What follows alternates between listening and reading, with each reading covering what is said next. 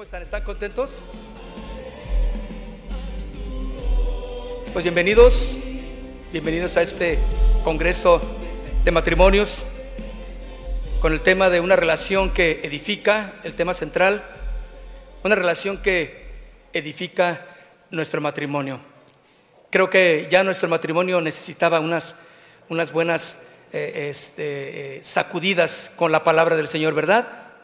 Y sabe, la, palabra de Dios es tan amplia, mis hermanos, que al estar cantando, cada letra que entonábamos debería de haber sido una, una, una ancla para nuestro corazón, su gracia, su soporte, su esperanza, su misericordia, eh, que el Señor haga lo que quiera en mí, porque ahora eh, es tan amplia la palabra que la podemos usar aún para eh, adorar personalmente, ¿verdad? En, tu momento de intimidad, pero también como matrimonios. Cada palabra que entonamos, yo le decía al Señor, Señor, haz tu obra en mí. Yo necesito ser cambiado, yo necesito ser transformado.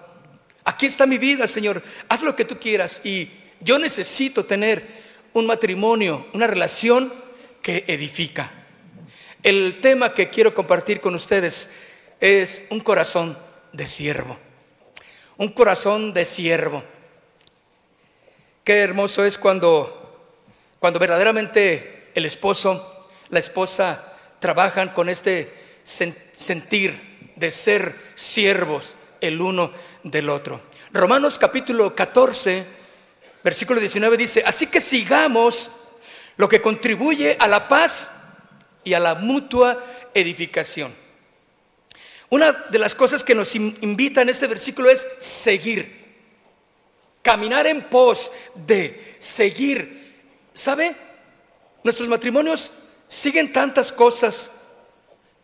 Tú, varón, tu esposa, vas en pos de algo que no tiene nada que ver con lo que es de edificación para tu matrimonio.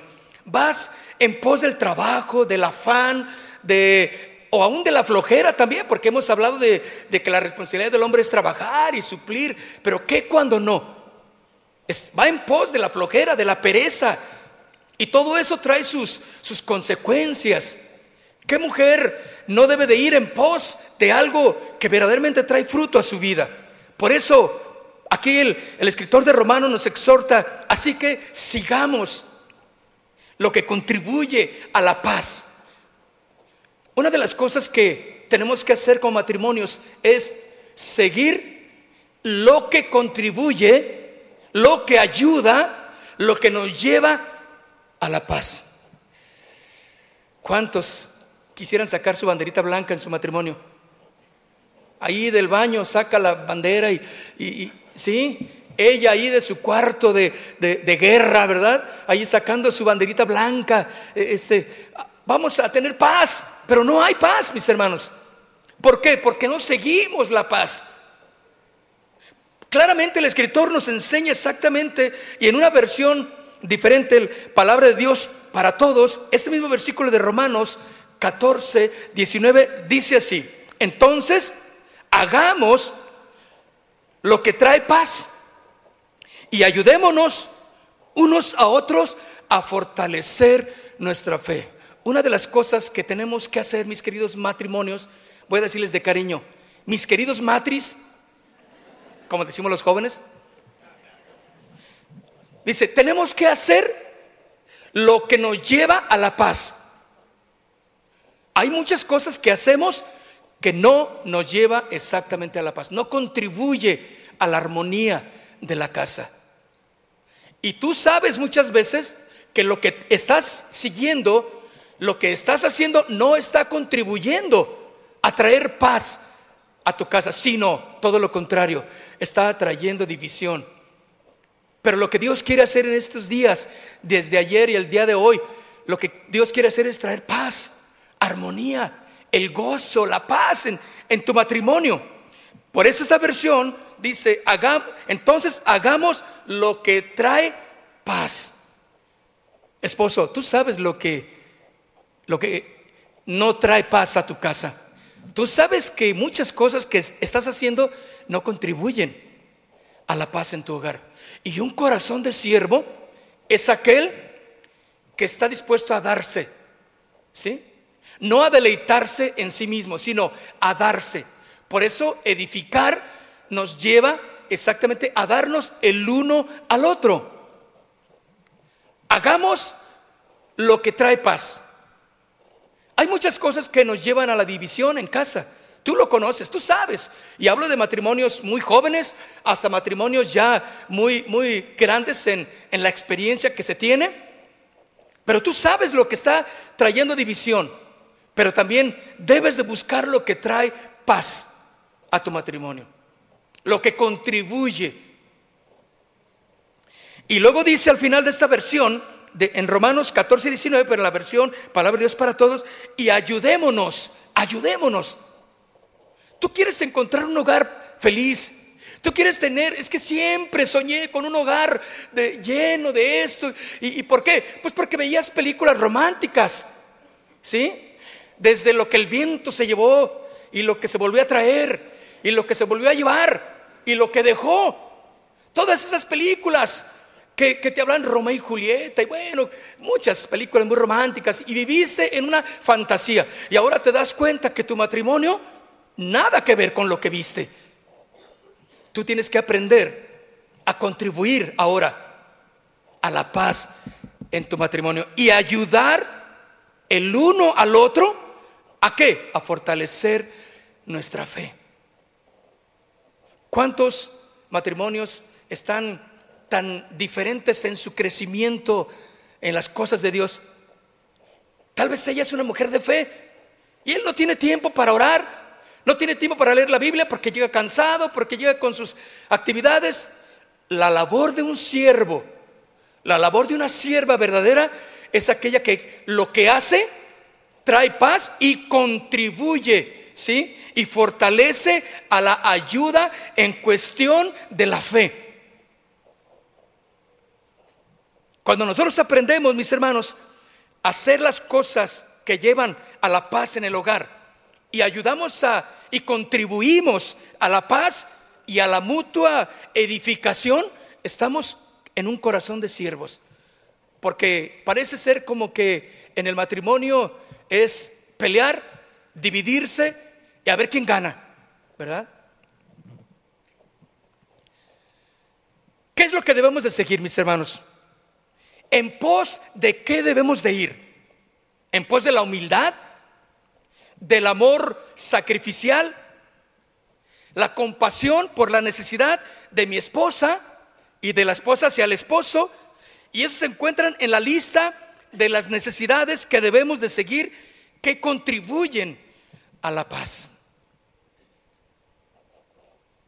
Las cosas de Dios siempre van a llevar y contribuir a la paz. Pero para eso se necesita tener un corazón de siervo, dispuesto a ser humilde, dispuesto a darse a los demás en ese amor sacrificial y tener la compasión por la esposa o la esposa por el esposo. Y en estas necesidades, mis hermanos, hay una gran lista que debemos de seguir porque ello contribuye a la paz. Cuando nosotros estamos en un pleito en el matrimonio, nosotros, no mi esposa y yo, sino los matrimonios, como ustedes comprenderán, ¿verdad? ¿Por qué se hace tan grande el, problema? ¿Por qué se hace una, una bomba atómica ahí en el, en el hogar cuando la cosa era porque dejaron un vaso sucio? ¿Verdad? Y al final de toda la explosión atómica, te das cuenta que fue un mugroso vaso que estaba sucio. Pero se puso la cosa fea. ¿Por qué? Porque ninguno de los dos contribuyeron a la paz. Porque no hay un corazón de siervo tal que pueda decir, mira, mejor no digo nada, porque callados creo que vamos a ganar más terreno. Ah, no, había que dar.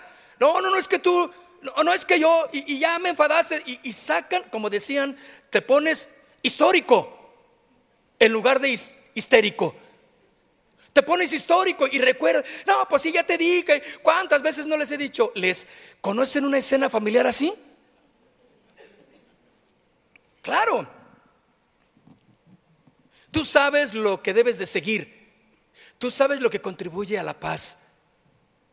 Tú sabes que ese corazón de siervo debe de gobernar tu vida. Porque dice Hebreos capítulo 12, verso 14, dice, seguid la paz con todos. Hermano, qué horrible es que muchos tienen tantos amigos, tantos compañeros, tan agradable ambiente de trabajo, tan agradable ambiente cuando hablas por teléfono en el cafecito, cuando te reúnes con tus amigochas, y cuando vas a, esto, cuando te quedas a ver con tu mami, con tu papi, uy, una cosa tan bonita que haces, pero en casa no eres capaz de sonreír, estás amargada ahí. En cuanto cruzas la puerta, se acabó ese gozo que aparentemente tenías. Qué horrible es un matrimonio así, un esposo así conquistando todo allá afuera, siendo excelente amigo, apoyador, ayudador, candil de la calle y obscuridad de su casa. Hebreos 12:14 nos dice, seguid la paz con quién? Con todos. Y lo primero, y lo primero que te vas a topar es que ahí está tu esposa. Voltea a ver a tu esposa. Dile, sí, sí, sí. Ahí está. Ahí está seguid la paz con todos. Y la santidad, si la cual dice nadie verá al Señor. Paz en el matrimonio, mis hermanos. Esta es una meta seguible y alcanzable. Y los ingredientes vitales en el matrimonio para, para tener la paz y para poder seguir, mis hermanos, allí en, una forma eficaz en el matrimonio es el amor la paz, el gozo, los atributos del amor que la Biblia nos enseña, ¿verdad? El amor, el gozo, la paz, la bondad, la alegría, el deseo motivante. Cuando eso, esos ingredientes y muchos más dejan de existir en el matrimonio, mis hermanos, es un matrimonio que va en declive. Tienes que estar gozoso, alegre porque está tu esposa contigo. Ahora, no, es que ella es la que necesita primero, no, es que ella empezó. Se fijan como siempre es culpar al otro y jamás fuiste tú. Jamás fue ella, fue él. Y esto lo traemos desde el principio de la creación. ¿Se acuerdan cómo Adán y Eva se culparon el uno al otro? Y al final salió la serpiente que había sido ella. no, fue él, fue ella, no, fue. Y todos miraron a la serpiente, fue esa. Y sabes, así nos echamos la culpa, ¿no? No, es que fue ella la que me lo dijo. No, es que tú empezaste. No, no, no, es que tú no, pues ya me voy. Pues vete, y me voy a divorciar de ti, pues me divorcio, ya, órale, ya, de una vez, y aquí está tu maleta. Y no había nada en la maleta, pero encontraste una mochila del niño y le dijiste, aquí está. O sea, tú vas más allá. Tú vas caminando más allá. Y eso, mis hermanos, simplemente va a traer un deterioro en el matrimonio. ¿Por qué? Porque no aprendes a que lo que debe y o el ingrediente vital o uno de los tantos ingredientes en tu matrimonio es el amor. Que todo lo puede, todo lo soporta, todo lo cree, ¿eh? todo lo espera. Gozo, mis hermanos, el gozo de, tener a tu esposa ahí, como, como compartían ayer, eh, alguien que decidió unirse a ti, alguien desconocido por allá, y eh, tú vivías en la del Fresno y tú vivías acá en, en, Santa Fe, y dijeron, eh, ay, pues me gustó un chico de allá, de, de, la del Fresno, y, y diferentes formas de pensar y de vivir, contextos totalmente distintos, y se unieron, y ahí está contigo. Y tú volteas en la noche y dices, sí, aquí está. Alguien, cuando te casaste, te la entregó, ¿verdad? A tu esposa te dijo, aquí está. Y, a lo mejor si había un suegro muy, muy, este, acá muy con cara de sargento mal pagado, se paró y dijo, mira, y llorando también, porque luego son bien chillones, ¿verdad? Te entrego a mi hija. Ella es. bueno, ya se ahí la cosa, ¿no? Y tú dices, ya, suéltela. Démela ya. Ya la tengo, ya, ya démela. Pues ahí está. Y ahí está una persona a la que tú tienes que cuidar. Ahí está una persona a la que está bajo tu cuidado. Ahí está una persona por la que tienes que dar más de lo que has dado. Un amor sacrificial tal que alcance a edificar la relación entre ustedes dos. Hay una hermanita que, bueno, hoy eh, eh, hay un hermano más bien, un matrimonio que está, eh, él está en, problemas de salud, ¿verdad? El hermano Otoniel. Y, y sé que esto es muy común en matrimonios cristianos también, ¿verdad? Pero la esposa no se despega del lugar donde su esposo está enfermo. Ella, ella está ahí. Ella tomó el celular de él y responde las llamadas para él, porque ahora él trae, ella trae su celular, él, está en terapia intensiva y, hemos estado orando por él y le, invito a que ore por este hermano Toniel, que aunque usted tal vez no lo conozca, pero es un hermano que sí podemos orar por él. Y, pero ahí está la esposa, fiel. Y te aseguro que no necesitamos investigar. Ahí está. Si sigue la esposa ahí, Claro que va a estar, porque es una mujer de Dios. Es igualmente en ti. Tú puedes encontrar una mujer que está contigo en todos los aspectos de tu vida. Ella es tu compañera fiel.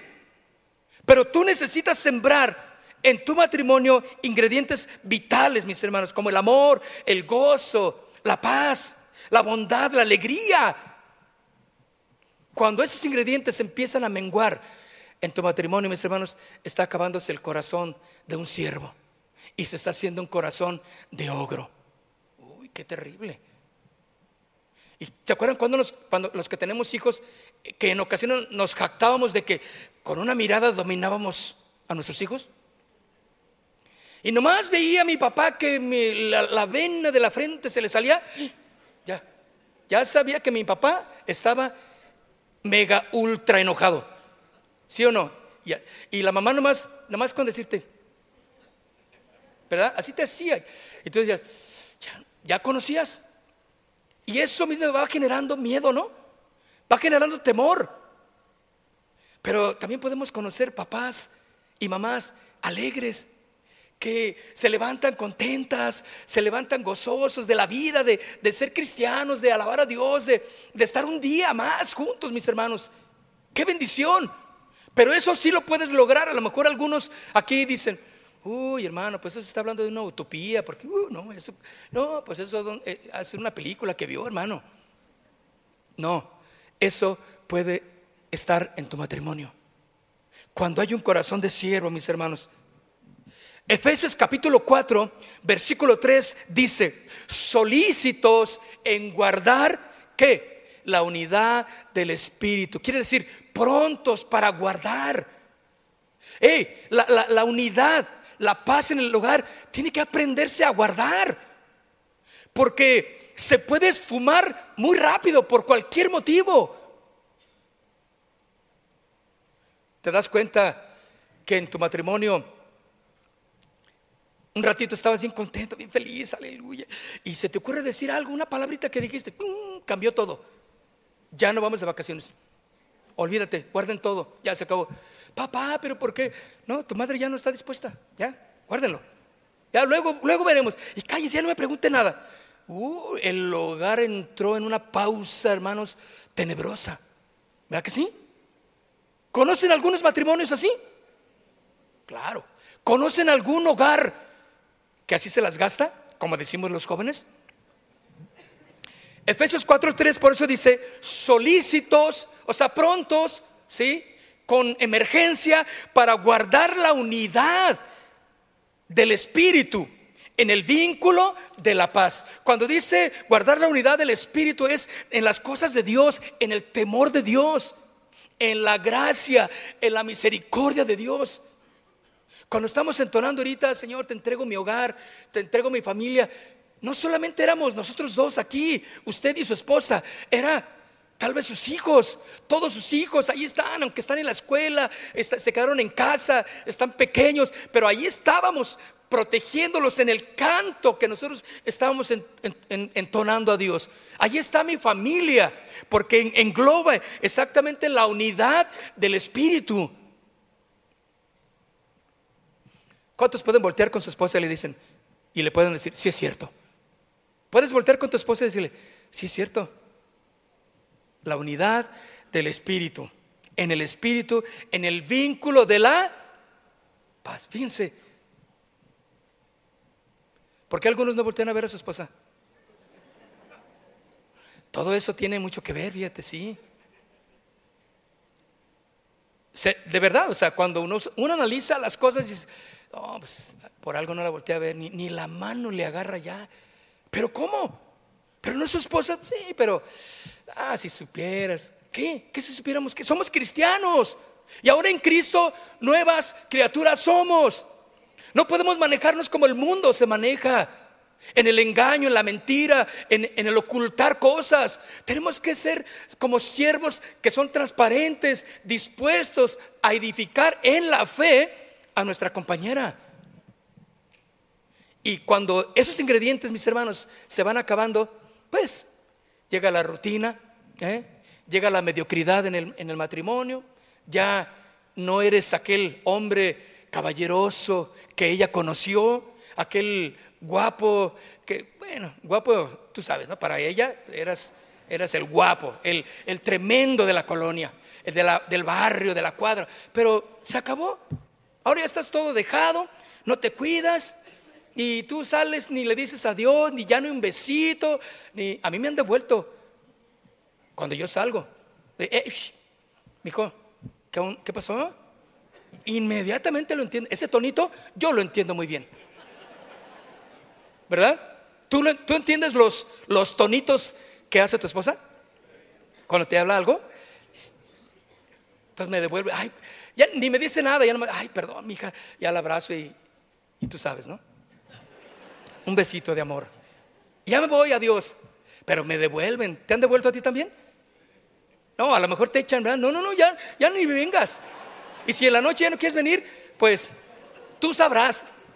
Ahí en el carro te puse una cobija por si se te ocurre no venir. Solícitos en guardar, o sea, prontos para guardar la unidad en el espíritu, en las cosas de Dios, que, que Jesús sea el centro de nuestro matrimonio, mis hermanos. Si Jesús no es el centro de nuestro matrimonio, las cosas no van a funcionar bien, créemelo. Si con Jesús es difícil, sin Cristo, mis hermanos, es imposible. Vamos al libro de Samuel, digo, perdón, de Salmos, en el libro de Salmos, capítulo 51 en el verso 10, dice, me gustó este verso, es, es, muy, ya lo hemos leído en muchas ocasiones. Salmo 51, verso 10 dice, crea en mí, oh Dios, un corazón limpio. Hermanos, que nuestro corazón para nuestra esposa sea un corazón limpio. Cuando hay un corazón limpio, yo no puedo pensar en hacerle daño a ella. Yo no puedo pensar ni siquiera en, en, algo como, me voy a divorciar, ya, ya no aguanto. Yo creo que yo puedo ser, yo puedo ser feliz en otro lugar. Claro que no. Esa es una mentira que Satanás pone en el corazón de los hombres. Tu lugar es con tu esposa. Y tienes que pelear por, por ello porque tu matrimonio vaya caminando cada vez mejor. No puedes abandonarte y decir, no, ya, ya, eh, mejor, ya no puedo, Señor. ¿Habrá algo más hermoso en mi vida con una pareja? Ella es. No andes viendo por otro lado, ni otras soluciones. Por eso el salmista decía en ese 51 días, crea en mí, oh Dios, un corazón, ¿qué? Limpio. ¿Para qué necesito un corazón limpio? Pues para actuar a través de esa limpieza, para actuar con mi esposa correctamente, que todo lo que yo haga sea para bien de ella, sin importar, escucha, si no es tan bueno para mí, si no es tan divertido para mí, si para ella es para bien y crecemos en la unidad del Espíritu, en las cosas de Dios, vamos, ¿cómo no? Ay, mi hijo, llévame, es que voy a ir a un, fíjate, quedamos de vernos unas hermanitas y vamos a ir a visitar a una, una, una, persona que está enferma. Y no, no, no, si quieres, vete tú. Ahí, este, bueno, préstame el auto. No, no, no, no, no, no, no. No agarres mi carro. Ahí está el trolebús. Agarra el trolebús y ve. Qué sucio. ¿O no? Qué malo. Entonces necesitas orar. Crea en mí, oh Dios, un corazón. ¿Qué? Limpio. Y dice, y renueva un espíritu recto dentro de mí. Quiero seguir, quiero ir en pos de lo que lleva a la paz en mi matrimonio. Pero para eso, cuando el Señor en, ese, en el Salmo dice, crea en mí, oh Dios, un corazón limpio, es un corazón de siervo, un corazón que esté dispuesto a ofrecerse a los demás. Este corazón es un corazón de siervo que no proviene, escuchen, de los requisitos cumplidos por la esposa. Claro que no. Si tú te portas bien, yo me voy a portar bien, dice él. ¿Cuántas amenazas de hombres no hay así? ¿Cuántas amenazas de esposas hay así? Bueno, si me la vuelves a hacer, olvídate que vamos a ir a Disneylandia. Olvídate que me vuelves a ver contenta. Se acabó. Mis hermanos, no. Un corazón de siervo no proviene de los requisitos cumplidos por la persona amada sino que viene del gozo que abunda en el creyente lleno de Cristo. Entonces no hay ninguna razón para que tú te excuses, es que no puedo. Es que no, si supieras lo que me hizo, es que me dijo, no, es que yo la verdad ni me quería casar con ella, pero pues algo pasó, lo que quieras que haya pasado. Es tu esposa y tienes que aprender a cumplir. Dios puede restaurar lo que está roto. ¿Eh? Dios puede restaurar y sanar todas las heridas que por las razones que tú quieras y, estoy aquí, mira, pues ya tengo tres hijos y, pues ni modo y que yo quisiera desaparecer. No, no vas, a, no vas a desaparecer. Ahí vas a estar. Pero pídele a Dios que te dé un corazón limpio, que cree en ti un corazón que le agrade, ¿sí? Y que renueve un espíritu recto para buscar las cosas de Dios. ¿Te has alejado de Dios? Claro, la bendición de Dios, por lo tanto, mis hermanos, no está en tu matrimonio. Porque un corazón de siervo es aquel que tiene el gozo, un gozo que abunda en el creyente lleno de Cristo.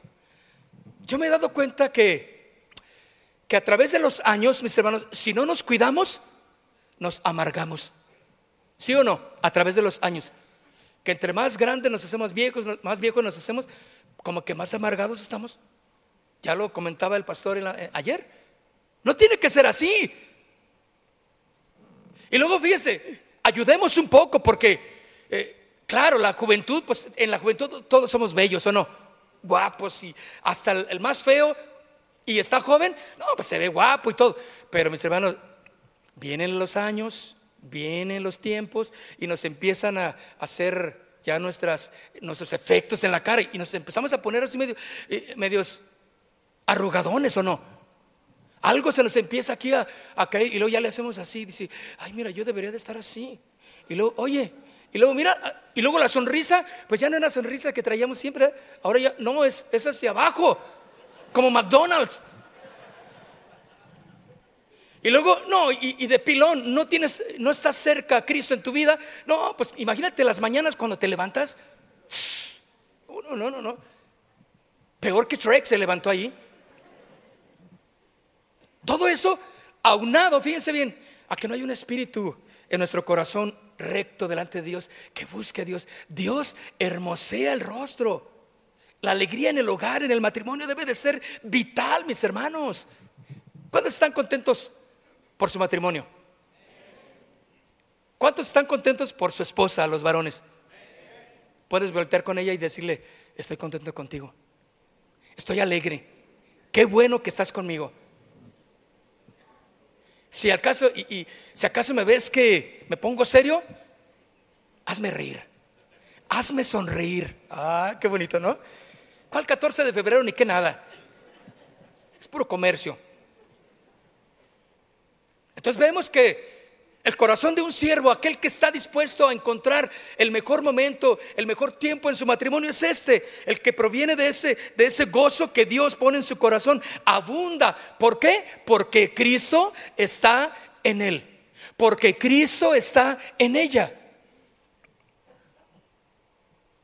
Si el corazón es transformado por Cristo, podrás tener ese corazón de siervo o ese corazón de sierva y daremos de lo que está lleno nuestro corazón. ¿Quién habita tu corazón? Lucas 6:45 habla una verdad muy clara, mis hermanos. Dice, el hombre bueno del buen tesoro de su corazón saca lo bueno. Pero ¿qué dice después? El hombre qué? Malo. Cambia por Dios. El hombre malo, la mujer mala. Del mal tesoro de su corazón saca qué? Lo malo. Es una ley que ha estipulado Dios. Porque de la abundancia del corazón habla la boca. Cuando uno decide entonces, mis hermanos, ser siervo de ella y ella sierva de él, esto habla mucho de la condición del corazón. ¿Qué tan dispuesto estás a ofrecerte? ¿Por qué? Porque tienes un corazón sano. Resultado de Cristo en tu vida. Está restaurado y está libre. Eres una persona alegre. No debe de cambiar, al contrario, nuestras vidas. Cuando Cristo está en nosotros, nuestro aspecto, nuestra forma de ver las cosas tienen que ir mejorando cada vez más. Encontrarle las cosas agradables a la vida. La Real Academia dice, entre otras cosas, que un siervo es una persona entregada al servicio de otra persona. Que un siervo es una persona entregada al servicio de otra persona. Quiere decir que lo que Dios quiere para ti es que tu esposo seas un siervo entregado a ella. Y que tu esposa seas una sierva entregada a quién? A él, para servirle.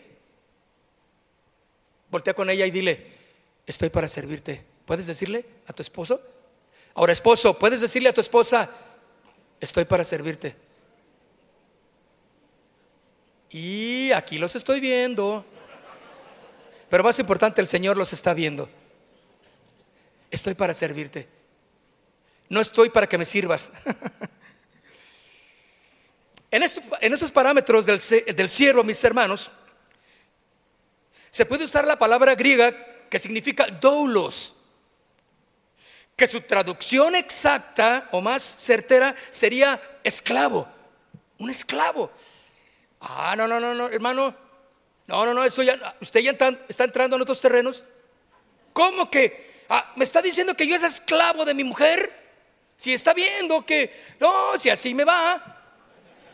Y ella dice, uy, no, pues yo desde que me casé, uy, desde antes que éramos novios, yo ya era esclava de este hombre. Qué, amargator. Pero Dios nos habla de un siervo totalmente distinto, mis hermanos.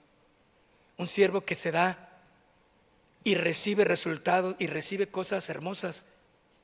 La armonía en el hogar, la paz en el hogar, mis hermanos.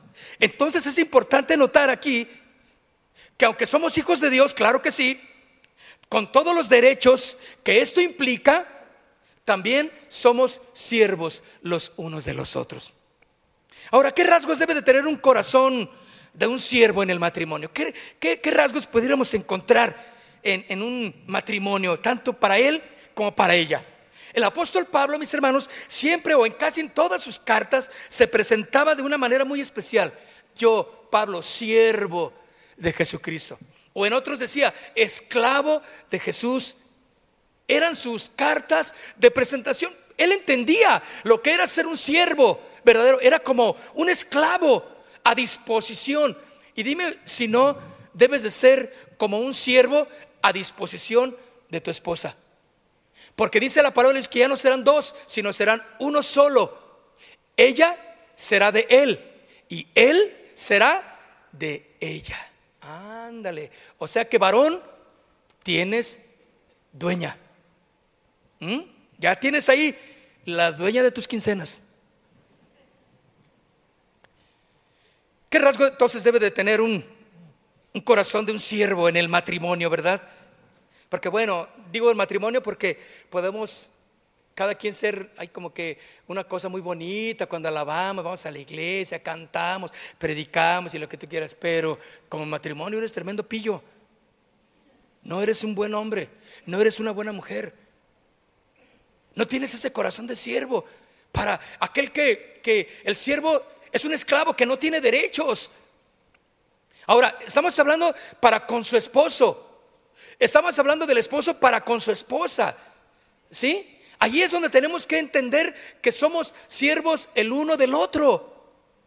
Yo soy para ella y ella es para mí. Una de las características es la humildad, mis hermanos. ¿Cuántos en esta mañana están orgullosos de su humildad? Claro que no, no la levante, por Dios.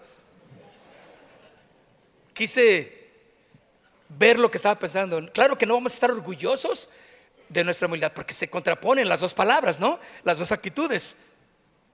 Ahora, humildad es, es una característica clave en el matrimonio, mis hermanos.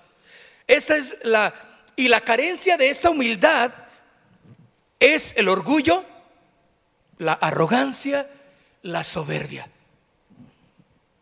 Uy, tal vez puedes estar en uno de estos puntos y no hay humildad en ti. Quieres ganar siempre. Quieres que se sometan todos y tú no te sometes a nada. Tú quieres que todos marchen al compás de tu, de tu dedo y tú no haces nada por ser un verdadero o una verdadera sierva. No tienes humildad en tu corazón. Y la carencia de esta, e, este, esta clave en el matrimonio, hermanos, es orgullo, arrogancia, soberbia.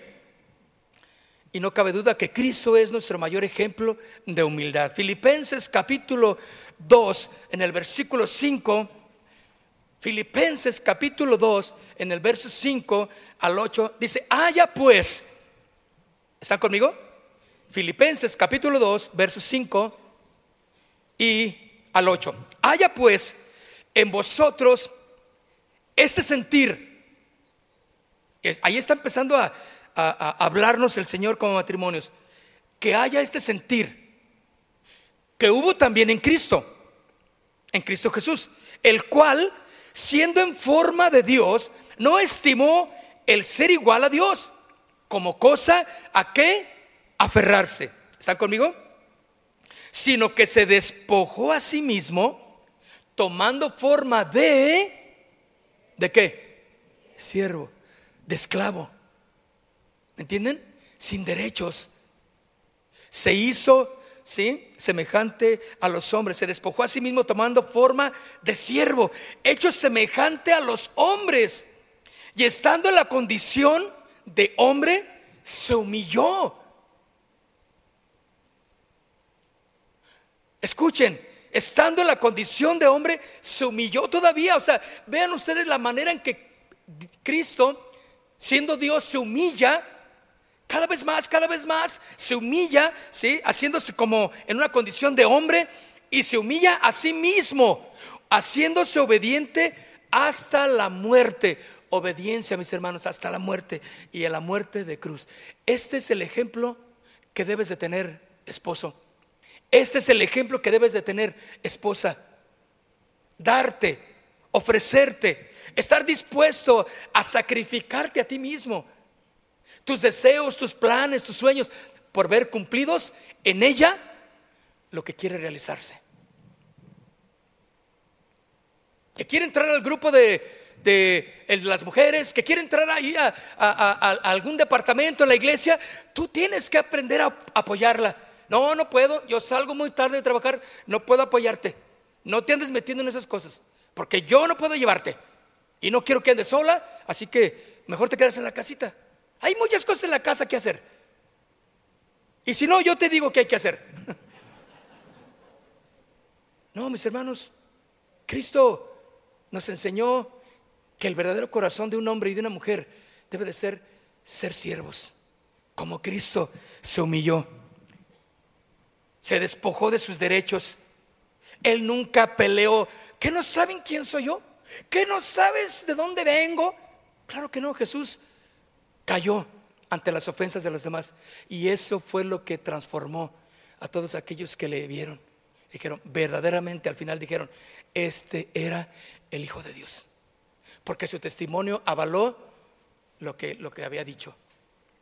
Tienes que cambiar tu, tu vida. Tienes que cambiar tu corazón. Esa humildad, mis hermanos, no viene ni por una posición económica. Humildad es un rasgo del corazón. Es la actitud para servir a nuestra esposa. Es la actitud de aquel que entiende cuál es su papel o su rol en el matrimonio. No, no son machos, ni, no, no, ¿sí? no, no son hombres que están ahí eh, eh, este, tratando de eh, callar a la mujer. No, claro que no. Es la actitud de aquel que entiende cuál es su rol en el matrimonio. Que puede ser el, el de un siervo sin ningún problema. Aquel que tiene a Cristo sabe que puede ser un siervo sin ningún problema. Voltea con tu esposa y dile, no, esposa, voltea con el mejor y dile, he aquí tu sierva. A ver, ¿qué pasó?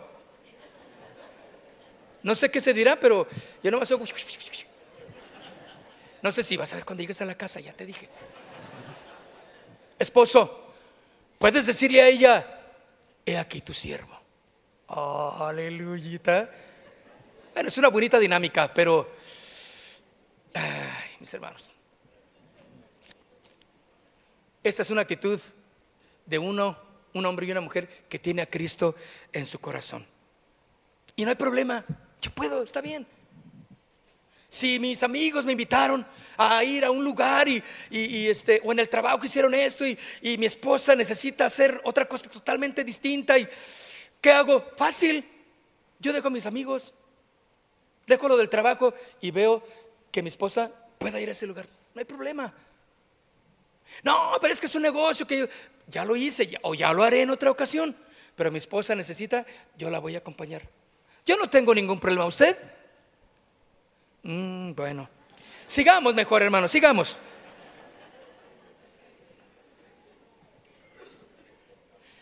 para servir a nuestro cónyuge, a nuestra esposa y la esposa al esposo, necesitamos revestirnos de humildad. Primera de Pedro capítulo 5. Mire lo que dice en Primera de Pedro capítulo 5 en el verso 5 al 6, 5 y 6 de Primera de Pedro capítulo 5. Igualmente, jóvenes, estad sujetos a los ancianos. Y todos, ¿qué dice? Sumisos unos a otros, revestidos de qué? De humildad, mis hermanos. Una, una, condición del corazón que necesitas tener como esposo, que necesitas tener como esposa, humildad. Ese corazón de siervo debe de tener exactamente ese rasgo primordial de la humildad. Porque Dios resiste a los soberbios y da gracia a los humildes. Da gracia, les ayuda, les bendice. Yo quiero que Dios me bendiga. ¿Cuántos tienen necesidades?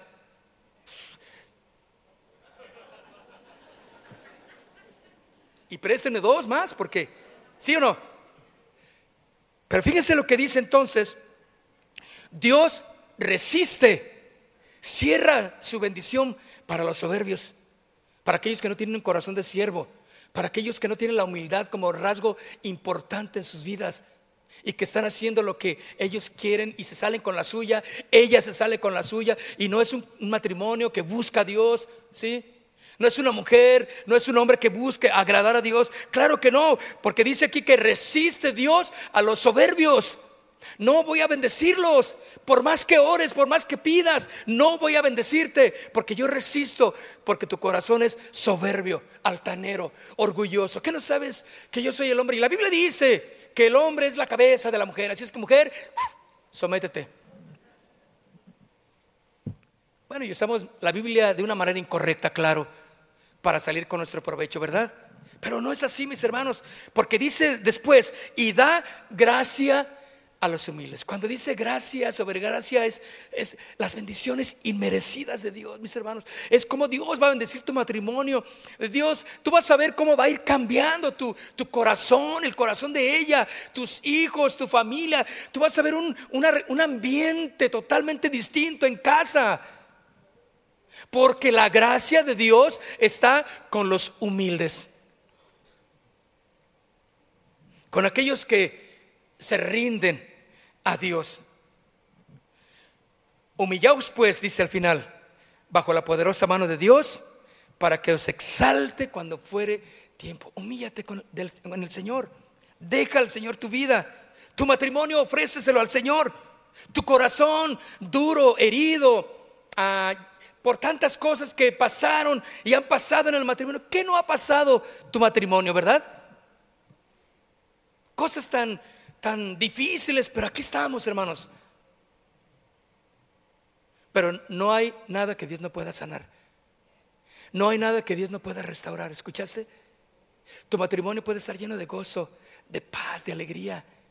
¿Sí? Claro, vamos a encontrar momentos eh, difíciles y ásperos en la relación, claro que sí. Aún aquí, que vente para acá, porque no te sientas allá, vente. Y mi hijo, es que a mí me gusta porque, eh, porque la, lamparita me da más. Que te vengas de este lado, te estoy diciendo. Ya empezaron, ¿sí o no? Mira, ahorita que salgamos, en cuanto salgamos, te vienes para. Ay, no, mija, déjame saludar. Que te vengas, te estoy diciendo, ¿vas a obedecerme o no? Tu, tu problema, es tu problema, que no me obedeces y se agarra, ¿sí o no? Desde ahí empezamos a permitir que la soberbia, tanto para él como para ella, nos empiece a ganar terreno. Y no, mis hermanos, ¿qué rasgo puede tener un matrimonio que tiene un corazón de siervo? El servir de buena voluntad. Efesios capítulo 6, verso 7, servir de buena voluntad. Ese es un rasgo que debe de haber en el matrimonio, servir de buena voluntad. Efesios 6, 7, sirviendo, ¿qué dice? Así de fácil. ¿Qué más explicación le podemos decir? Sirviendo de buena voluntad, como al Señor, y no a quién? A los hombres. Cuando tú haces las cosas poniendo a Dios en primer lugar, aunque sí te duele, claro que sí, porque tu apellido trae ganas de gritar. ¿Sí o no? En un pleito. Pero, pero a mí nunca me habían tratado así. Pues el Señor te va a tratar así y más. ¿Qué hubo? ¿Quieres un matrimonio eficaz y bendecido y con su gracia? Aguanta, soporta, porque todo proviene de Dios cuando se lo entregas a Él y es de bendición para tu matrimonio. Sirviendo de buena voluntad como al Señor y no a los hombres. Colosenses capítulo 3, Colosenses capítulo 3, en el verso 23. ¿Todavía están conmigo? ¿No se han dormido? Ok. Colosenses capítulo 3, verso 23. Y todo lo que hagáis, escuchen, todo lo que tú hagas. Yo como esposo, entonces, yo hago muchas cosas. ¿Tú también, esposo? Trabajo, lavo el auto, eh, de vez en cuando ayudo este, en la casa, eh, llevo al niño a, a este lado, eh, participo en esto y de vez en cuando pongo la ropa en la lavadora también, ¿verdad? Y, no le echo lo que debo de echarle, pero se lo echo. Y, y, bueno, ahí luego ya me salen todas moteadas porque le eché cloro en lugar de, de, de suavitel, pero, pero ahí estás, y ahí estás. Hacemos cosas, ¿no? Pero dice la Biblia, todo lo que hagáis, hacedlo de corazón, como para el Señor y no como para los hombres. Todo lo que tú hagas, esposa, todo lo que tú hagas, todo lo que recibas, algunas ofensas, algunas cosas que, que te dañan, algunas cosas que sientes que, que te lo digo de una mala forma, ofréceselo al Señor. Señor, yo soy, esto es para ti, Dios. Ayúdame a soportar Ayúdame a llevar adelante mi matrimonio. Y eso, mis hermanos, va a traer una bendición como no tienes idea a tu, a tu familia, a tu matrimonio, a tu corazón, que es lo más importante. Porque tienes que hacerlo de corazón. Porque lo haces como para el Señor. Amén. Lo haces primeramente como para el Señor y no para tu esposo. Es decir, que como esposos, como esposas, no debemos de vivir o tratar de convivir a regañadientes, ni refunfuñando todo lo que se hace. Quizá están ambos en sus labores ordinarias, más las labores de la casa, y están quejándose entre dientes, murmurando quejas, y, y la queja, mis hermanos, no es buena, menos la murmuración. Y mire, quiero empezar a terminar, ya vamos aterrizando. Salmo número 100, en el verso 1. Salmo número 100. ¿Quién no, ha escuchado, leído, cantado este Salmo 100? En el verso 1 dice, cantad. ¿Cómo, ¿Cómo tenemos que cantar? Cuando yo leo esto, yo digo, yo tengo que vivir así. Mi vida, nada de lo que yo viva debe de quitarme la alegría que Cristo me da. Si Cristo está en mí, yo puedo vivir alegre. ¿Y cuántos saben que la alegría no nos la da el tener todo? Porque cuántos, a cuántos nos faltan muchas cosas materiales, ¿verdad? Un auto nuevo, salir de vacaciones, pintar la casa, eh, esto, los hijos hay en una escuela mejor, nos faltan muchas cosas. Pero nada de eso, mis hermanos, significa estar alegres. Cuando las cosas las hacemos para Dios, estamos alegres. Por eso este salmo dice en el verso 1, cantad alegres a Dios, habitantes de toda la tierra, servir a Jehová con alegría. Mis hermanos, tu matrimonio tiene que estar en la alegría del Señor, en el gozo del Señor. Que sea apetecible tu relación en tu matrimonio, en tu hogar, para que con los demás, que los demás puedan decir, ay tía, yo siempre quiero estar ahí en su casa. Ay tía, es que desde usted hace unas galletas hermosas, tía, y, y ricas. Yo siempre quiero estar aquí con usted. Bueno, saben que la tía, el papá, la mamá siempre tiene algo muy bueno que sacar de su corazón, porque la mujer buena, el hombre bueno de su corazón saca lo bueno. Entonces, ahí está. La alegría en el hogar, mis hermanos. Yo no sé cómo está tu casa. Yo no, sé cómo tienes a tus hijos. Que en las mañanas se levantan con gozo, con alegría. Sí, tienes unos problemas en el trabajo. Esposa, vienen cosas que tienes que prepararte para tu enseñanza y tu clase, lo que tú quieras. Pero la alegría debe de ser latente allí en el hogar. Porque dice aquí la escritura, cantad alegres a Dios. No te está diciendo, mira, si tienes problemas, no cantes, está bien. Arránate, no cantes. Pon tu cara de sargento ahí mal pagado y, si quieres, pon ahí sí cara de, de, que, de que te va muy mal. Está bien, dice el Señor. Así dice el Señor, ¿verdad que no? Cantad alegres. Hay muchas cosas por las cuales alegrarnos de lo que Dios nos ha dado.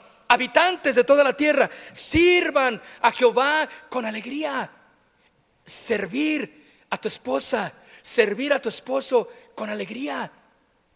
¿Tú, entiendes eso?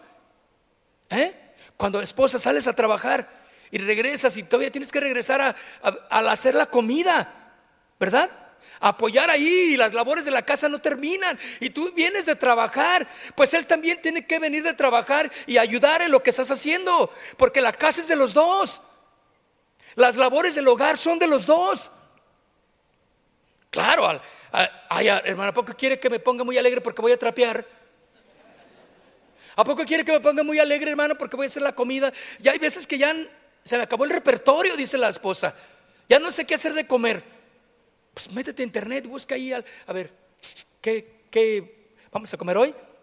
Ah, oh, taquitos de, Tengo un pedacito de pollo. Saca el pollo, lo pone y, y hace magia ahí con sus manos. Le pone todo. Ahí están los tacos, mijos. Órale, ataquemos. Aleluya, el gozo ahí está en, en lo que haces. Servir a Jehová con alegría. Porque dice al final, ven ante su presencia con regocijo. Hermanos, está prohibido vivir un matrimonio sin el gozo del Señor. Está prohibido vivir en el matrimonio sin alegría. Hebreos, vaya conmigo, Hebreos capítulo 13 Hebreos capítulo 13, tal vez algunos lo, ya lo han, ya en cuanto saben la cita dicen, ah, ya sé qué va a decir. Hebreos capítulo 13, verso 17, obedeced a vuestros pastores y sujetaos a ellos, porque ellos velan por vuestras almas como quien han de dar cuenta, para que lo hagan con alegría. Fíjense, ahora está, está hablando de una sujeción hacia nuestras autoridades en la iglesia, pero eso lo podemos llevarlo a todo el ámbito de nuestra familia, de nuestro hogar. Someteos, dice la Biblia, unos a otros en el temor de Dios. Las casadas estén sujetas a sus maridos como al Señor. Y empieza ahí a hablarnos exactamente de la obediencia, de la sujeción del, del hombre hacia Dios también. Pero dice, para que lo hagan con alegría.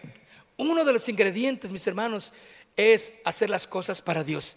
Cuando tú haces lo que haces, lo haces para Dios primeramente, hay gozo, hay alegría, hay paz. Y mira, no te gusta trapear, no te gusta barrer, odiaste siempre eso. Nunca lo hiciste, pero lo odias. Yo no sé por qué. Agárrate con más ganas el trapeador, porque ella viene trapeando desde, desde allá, desde el patio, y viene, y pobrecita, o, él viene ahí eh, cargando eso, y la esposa dice, déjame ayudarlo aunque no puedo mucho, pero ayuda, aporta. A lo que voy es aportar para que la alegría en el matrimonio entre ambos sea el resultado del servicio a Dios. Cuando tú haces las cosas para los hombres, mis hermanos, te vas a amargar.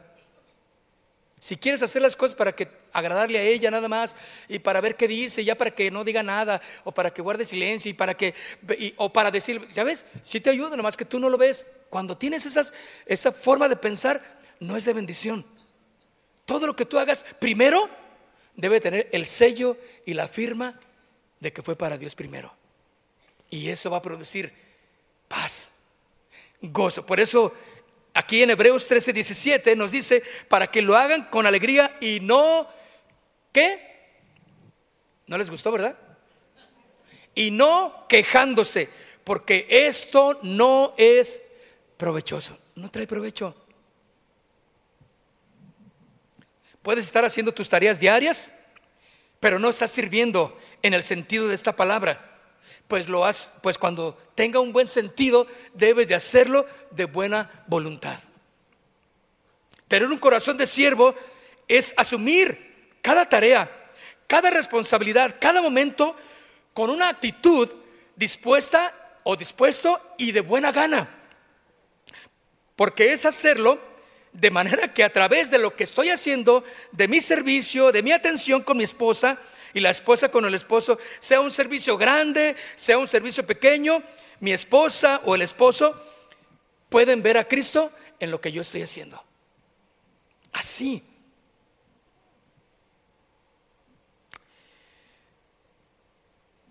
Un corazón que busca a Dios, mis hermanos, es un corazón que va a recibir la bendición. Todo esto implica una motivación cuando servimos a Dios, primeramente, y no a los hombres. Y termino con este versículo, Gálatas 1, versículo 10. Dice en Gálatas 1, 10, pues busco ahora el favor de los hombres o el de Dios. Un siervo busca el favor de Dios primeramente. O trato de agradar a los hombres, dice Pablo aquí. Pues si todavía agradara a los hombres, no sería siervo de Cristo. ¿Cuántos siervos de Cristo hay en esta mañana? ¿Cuántas siervas de Cristo hay en esta mañana? ¿Están dispuestos a servir en su matrimonio? Más allá de su pensamiento y primeramente agradando a Dios y de buena voluntad. Quiero invitarles que se pongan de pie. Póngase de pie.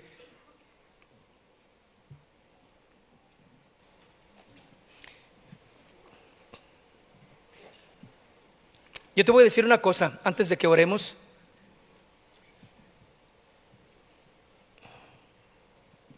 Y en la mañana me desperté con, porque llegó un momento en que seguí orando por, por, la, por este momento y vino una palabra ahí muy, muy bonita para, para mi corazón y quiero compartirla con ustedes como una exhortación, tanto para mí como para usted. Si no estás bien con tu esposa, no estás bien con Dios. Si tú no estás bien con tu esposa, ni creas que estás bien con Dios.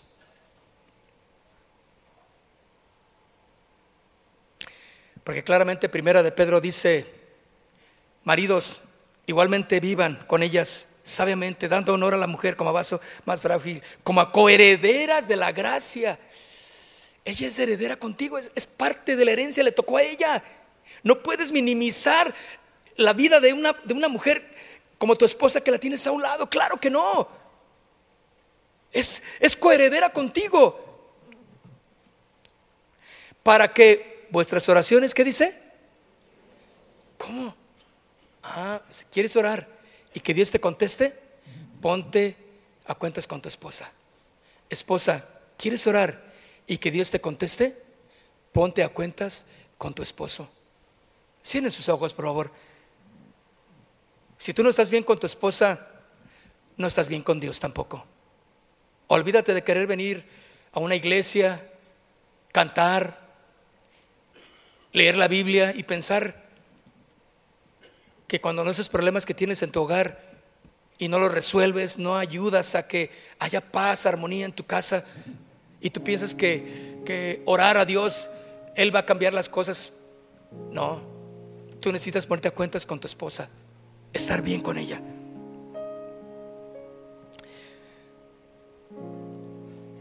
Cierra tus ojos, Padre, en el nombre de Jesús. Te queremos poner en tus manos cada situación en nuestro matrimonio, Señor. Ponemos en tus manos todo lo que estamos haciendo, todo lo que eh, estamos eh, formando en nuestra relación, Señor. Hay muchas cosas que tenemos que cambiar, Señor. Y queremos ponernos delante de ti, Dios. Aquí está, Dios. Queremos un corazón de siervo. Pon en mí, Señor, ese corazón de siervo. Quita este corazón amargado, resentido, dile. Quita este corazón que, que, tiene dudas, este corazón que tiene tanto, eh, eh, tantas cosas horribles, Señor. Y crea en mí un corazón limpio, Señor. Yo quiero, Señor, un corazón de siervo. Dile, esposa, dile, yo quiero ese corazón de sierva que la humildad sea parte del ingrediente esencial, la alegría, el gozo para servir primeramente a ti, Señor, y por consiguiente podré servir a mi esposo, la esposa al esposo. Por tanto, dice la Biblia, si tú traes tu ofrenda al altar, a las cosas de Dios, fíjate bien, le está hablando a los cristianos. Y si te acuerdas que tu esposa tiene algo contra ti, deja ahí tu ofrenda en el altar, o sea, deja lo que haces en la iglesia. Y anda y reconcíliate y ponte a cuentas con tu esposo. Ponte a cuentas con tu esposa. Entonces, y entonces ven y presenta tu ofrenda. El Señor quiere tu corazón. Yo quiero invitarte a que tomes las manos de tu esposa. ¿Puedes mirarte al frente con ella? De frente a frente. Y no sé qué puedas decirle en este momento, pero se han herido, se han ofendido. Puedes decirle ahí a tu esposa, quiero que me perdones. He sido un, un hombre duro contigo, ¿verdad? No he tenido así muchas palabras de amor, pero detalles. Pero quiero en este momento decirte que que Dios está cambiando mi corazón. Él está cambiando mi, mi vida. Me está haciendo un corazón de siervo. Yo te, tú vas a ver. Y antes que servir en la iglesia, y antes que cargar una Biblia y cantar y todo eso, yo quiero servirte. Y voy a dejar mi ofrenda ahí y vengo a, a ti, esposa, vengo a ti, esposo, dile, quiero pedirte perdón. Quiero pedirte perdón si te ofendí y todos los que nos están viendo ahí por el internet, ahí en sus casas, en la retransmisión también, cuando puedan hacer lo mismo con su esposo, con su esposa, háganlo. Y dile, perdóname, vamos juntos en esto. No hemos terminado, dile. No hemos terminado, seguimos adelante en el nombre de Cristo Jesús. Y lo que viene será mucho mejor todavía. Dale un abrazo entonces. Y una vez que haya se haya puesto a cuentas con su esposa y su esposo, dígale, Señor, gracias. Gracias, Señor. En el nombre de Jesús. Podemos darle un aplauso al Señor.